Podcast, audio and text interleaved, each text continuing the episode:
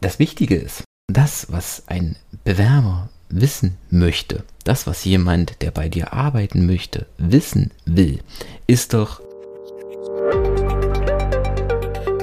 Und damit hallo und herzlich willkommen zu einer weiteren Episode von Employer Branding to Go. Der Podcast, der sich darum kümmert, dass du die richtigen Worte für deine Arbeitgebermarke findest. Mein Name ist Michael Kaufhold und ich freue mich, dass du wieder eingeschaltet hast. Die richtigen Worte, das ist das perfekte Stichwort. Denn ich weiß nicht, wie es dir geht, aber meine Bubble, vor allen Dingen auf LinkedIn, ist in den letzten Wochen voll mit einem Thema. KI. Allen voran äh, Jasper und ähm, ChatGPT. Also KI-Systeme, die mit wenigen Stichworten Texte für dich schreiben. Also Social Media Beiträge, Videoskripte, E-Mails, also Copies, aber auch eben Stellenanzeigen. Und da gibt es ein interessantes Thema, denn ähm, sofort werden Stimmen laut, äh, die sagen, ja, jetzt wo das die KI macht, wird es bald keine äh, schreibenden Jobs mehr geben, also Jobs, die viel mit Schreiben von Texten zu tun haben, also Copywriter, aber auch ähm, Übersetzer oder eben auch Recruiter. Also, dass das Schreiben von Stellenanzeigen in Zukunft äh, ja im Grunde ja der KI überlassen werden kann und äh, man dafür keine Recruiter mehr braucht. Ja, wenn das damit getan wäre oder wenn du das Recruiting, das Schreiben von Stellenanzeigen ähm, darauf verstehst, dass du einfach nur Text schreibst.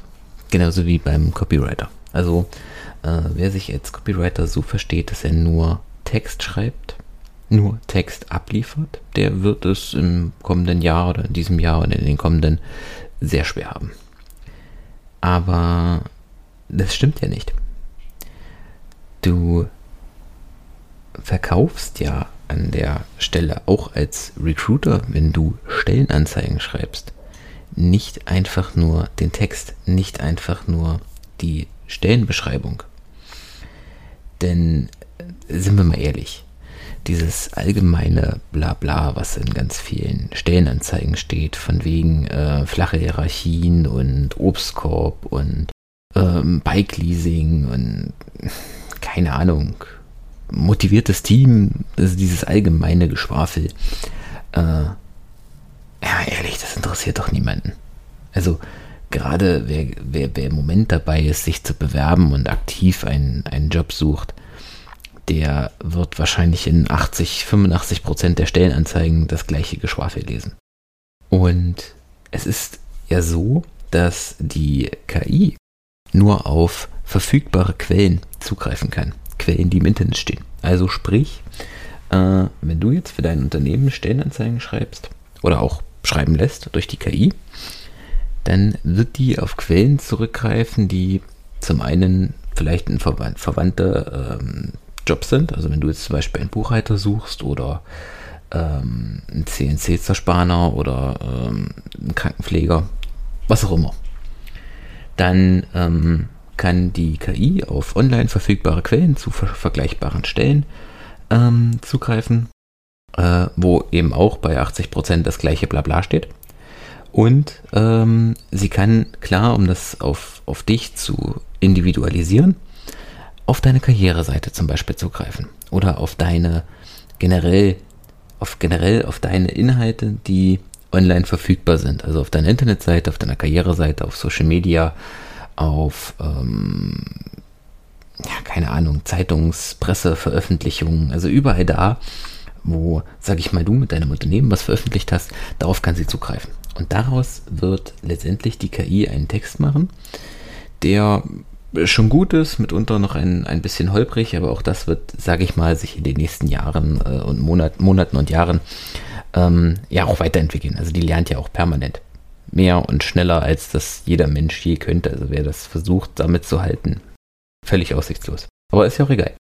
Das Wichtige ist, das, was ein Bewerber wissen möchte, das, was jemand, der bei dir arbeiten möchte, wissen will, ist doch, wie ist es, bei dir zu arbeiten? Also, wie, wie fühlt es sich an, Teil deines Unternehmens, Teil deines Teams, Teil deiner Kultur zu sein? Was steckt hinter der Stellenbeschreibung? Was ist die Kultur im Unternehmen? Also ein, derjenige möchte ja Einblicke in den Alltag des Unternehmens, in die Stelle. Der will hinter die Kulissen gucken. Und ähm, wenn du das bis jetzt nicht kommuniziert hast, wenn das nirgendwo steht, dann hat auch ähm, eine KI da keinen Zugriff drauf und dann sind die Stellenbeschreibungen mitunter vielleicht erstmal besser als das, was äh, so ein, mitunter ein Recruiter geschrieben hat, aber trotzdem auch dieses äh, normale, allgemeine Stellenausschreibungsgedöns, bla bla. Und es geht doch am Ende darum, wie toll es ist, wie ähm, magisch, wenn du so möchtest, es ist, bei dir zu arbeiten. Und dafür braucht es Menschen. Denn Menschen lesen deine Texte und Menschen spüren die Emotionen, also die, die Informationen, die Emotionen, wie es sich anfühlt, bei dir zu arbeiten, in deinem Unternehmen zu sein, die kommen von Menschen, die kommen von keiner KI. Dieses bei all der Raffinesse, dieses zwischenmenschliche, letzte 1, 2, 3 Prozent, wo es um die Emotionen, wo es um das Zwischenmenschliche geht, wie es sich anfühlt, Teil des Unternehmens zu sein, Teil der Kultur zu sein. Das kann nur von denjenigen kommen, die im Unternehmen arbeiten, also von Menschen, nicht von einer KI. Und genau dafür braucht es nach wie vor dich. Also sie äh, KI-Tools bei der bei der Gestaltung von Stellenanzeigen weniger als Konkurrenz und weniger als Möglichkeit, äh, die Recruiter und Stellenanzeigen zu ersetzen, sondern sieh sie als hilfreiches Tool, äh, dir erste Anreize, erste Ideen zu geben und äh, sieh sie als Inspiration, quasi als zusätzliches Tool, um deine Stellenanzeigen noch besser, noch persönlicher zu gestalten.